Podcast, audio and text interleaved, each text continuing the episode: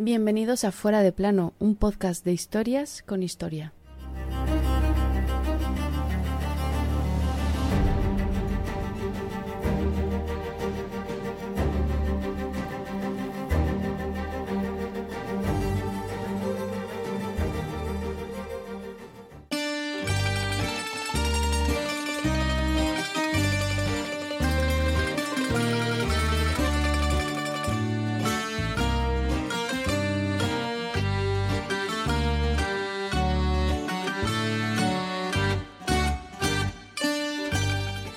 Hoy os traemos un hecho que ocurre el 21 de julio del año 356 antes de nuestra era, que además de curioso, resulta que desde entonces da nombre en psicología a la obsesión de algunos personajes por alcanzar la fama, utilizando cualquier arma a su alcance, por muy extrema que sea. Estas personas padecen, luego lo veremos, el síndrome de Eróstrato, que antes de ser una enfermedad mental, fue un señor que quemó una de las antiguas siete maravillas del mundo, Quédate y lo descubrimos.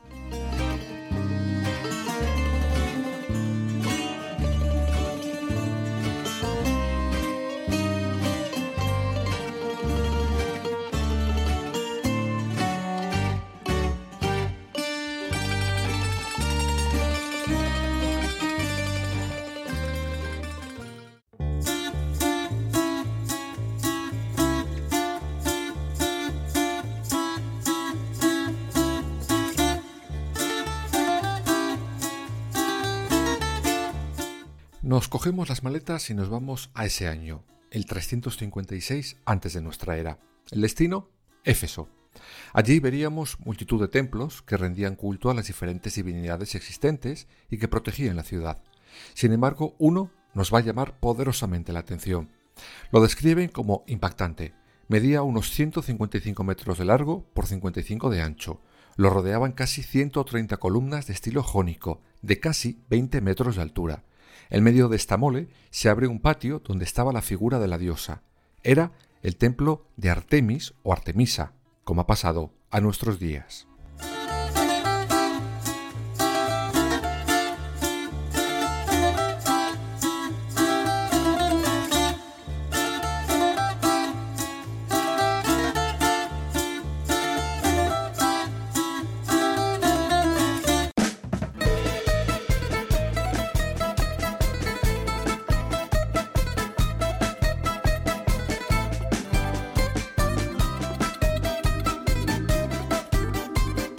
Pero, ¿quién era esta diosa? Pues era hija de Zeus, el jefazo de los dioses antiguos, y de Leto.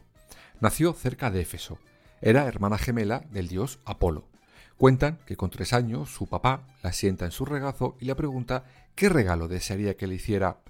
Y o bien era una niña un poco repelente o llevaba tiempo ensayando su discurso. Pero le respondió a Zeus lo siguiente.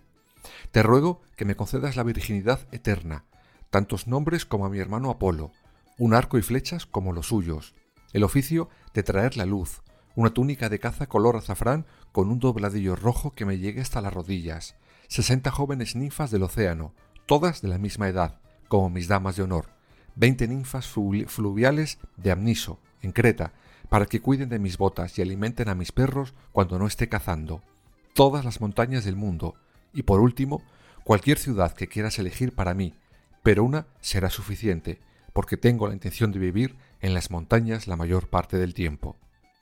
Oye, dicho y hecho, desde ese momento a Artemisa se la consideró la diosa de la caza, la naturaleza salvaje y la castidad. Sí, no sé qué tiene que ver una cosa con otra, pero oye, donde hay Zeus, no mando yo.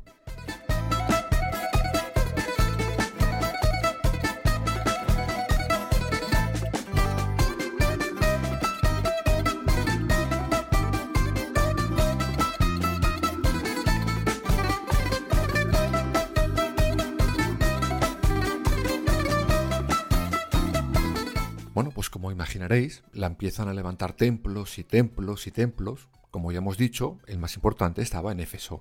Era, para que os hagáis una idea, el doble del famosísimo Partenón de Atenas. Por eso estaba considerado como una de las siete maravillas del mundo antiguo.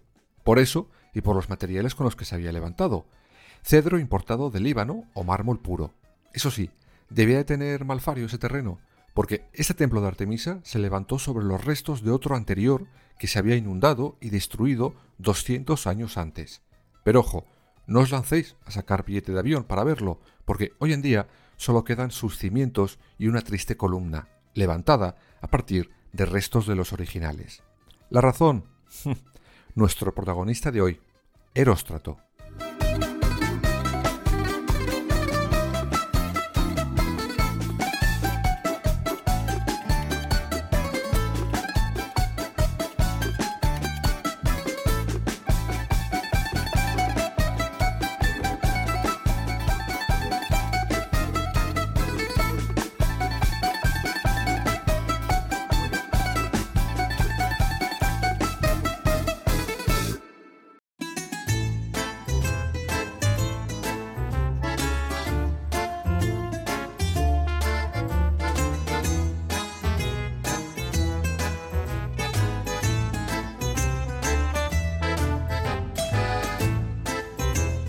Eróstrato era un pobre pastor de Éfeso. Bueno, o quizás no. Lo aclaro. Hay pocos datos confirmados sobre quién era realmente este señor. Luego entenderéis la razón. Algunos dicen que era eso, un pastor, otros un esclavo, otros que desde pequeño quería ser inmortal. Hay quien se le va la pinza de mala manera y dice que tenía una señal de nacimiento que lo predestinó. En fin, sea quien fuera, lo que cuentan es que un buen día decide que está harto de ser anónimo y para salir de ahí no se le ocurre otra brillante idea que quemar el templo de Artemisa. Claro, en aquella época no había reality shows.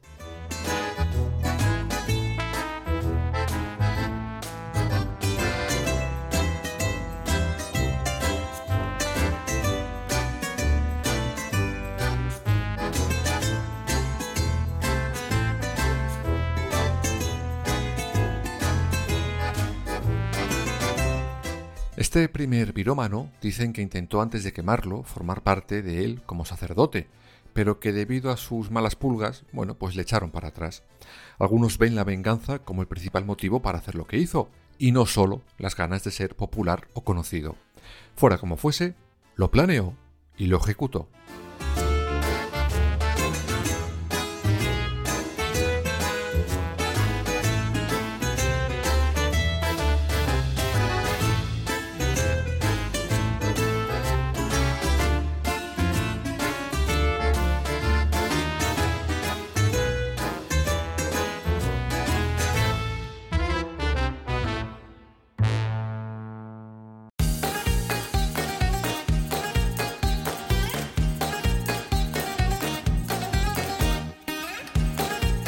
Una noche se cuela en el templo y directamente incendia el techo de madera del mismo. Como imaginaréis, el incendio pronto devora toda la cubierta. Cuando ésta se derrumba, arrastra con ella los muros de carga. En poco tiempo, el gran templo de Éfeso dedicado a Artemisa, esa maravilla de la antigüedad, quedó reducida a un montón de escombros.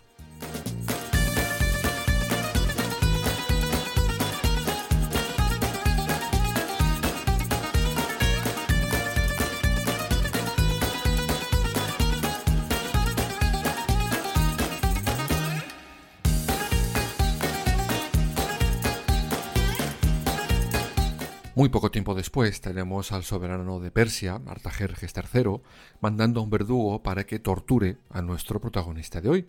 Y como es evidente, lo cantó todo y por su orden. Ahí fue cuando dio su explicación. Quería alcanzar la fama.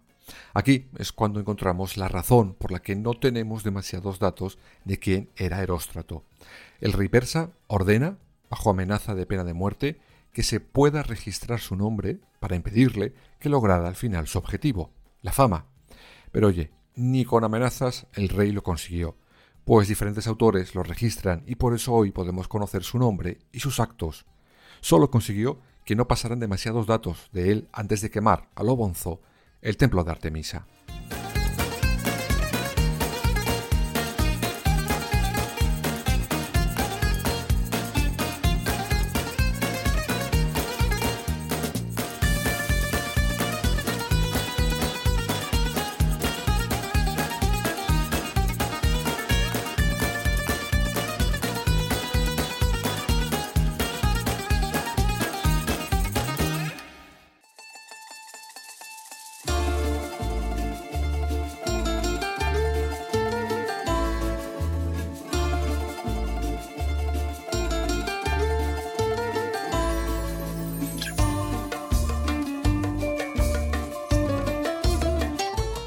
De todas formas, con la leyenda también salieron luego otros a desmontarla. Es decir, algunos autores aseguran que él no quemó nada de nada, que fue un rayo, que luego Heróstrato aprovechó y confesó eso bajo tortura porque quería la fama. Otros aseguran que fueron los propios monjes quienes lo quemaron.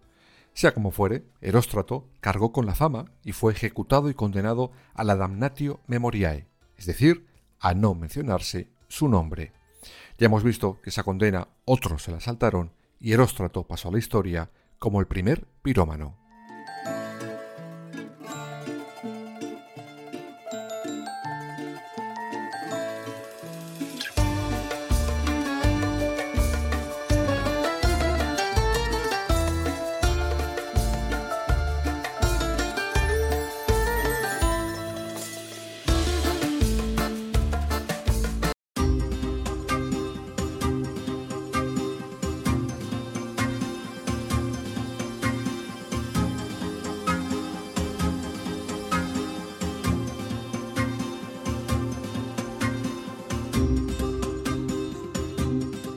Pero ojo, que la destrucción del templo de Artemisa no ha sido el único caso de la historia de obras de arte que han sido, si no destruidas del todo, sí agredidas con el fin de acaparar titulares.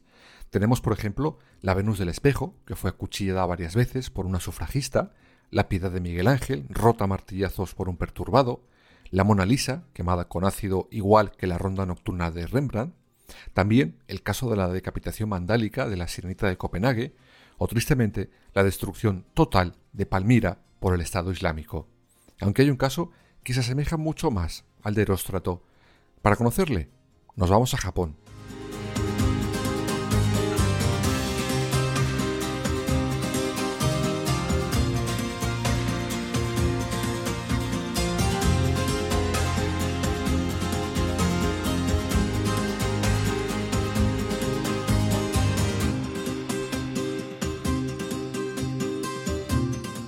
El 2 de julio de 1950, la ciudad de Kioto amanece con un escándalo enorme.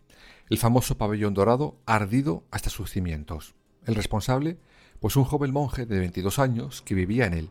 Cuando lo detienen, intenta suicidarse, pero acaba confesando que lo había quemado porque le daba envidia la cantidad de turistas que atraía ese templo cada día solo para verlo. Oye, y se quedó tan fresco.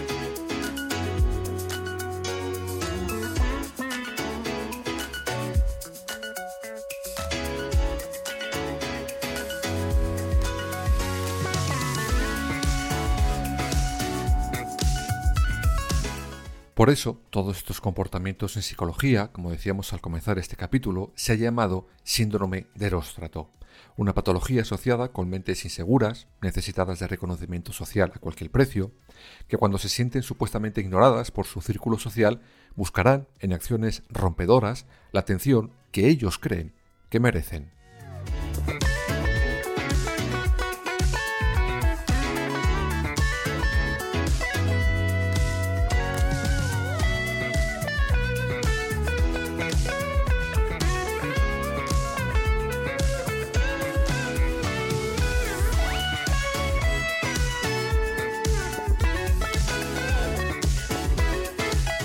Como podéis imaginar, en la sociedad en la que vivimos de redes sociales, de vídeos virales, de tendencias, de influencers, es sencillo caer en eso.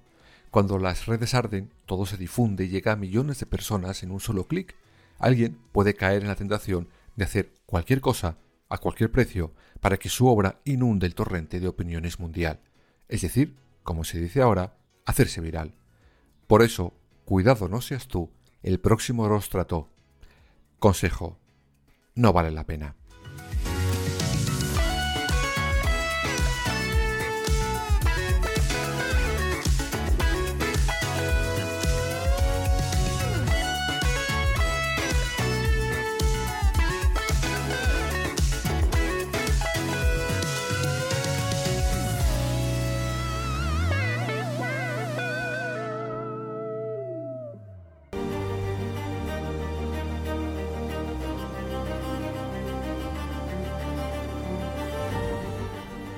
Fuera de plano. Suscríbete en las principales plataformas y síguenos en nuestras redes sociales, Instagram, Twitter y Facebook.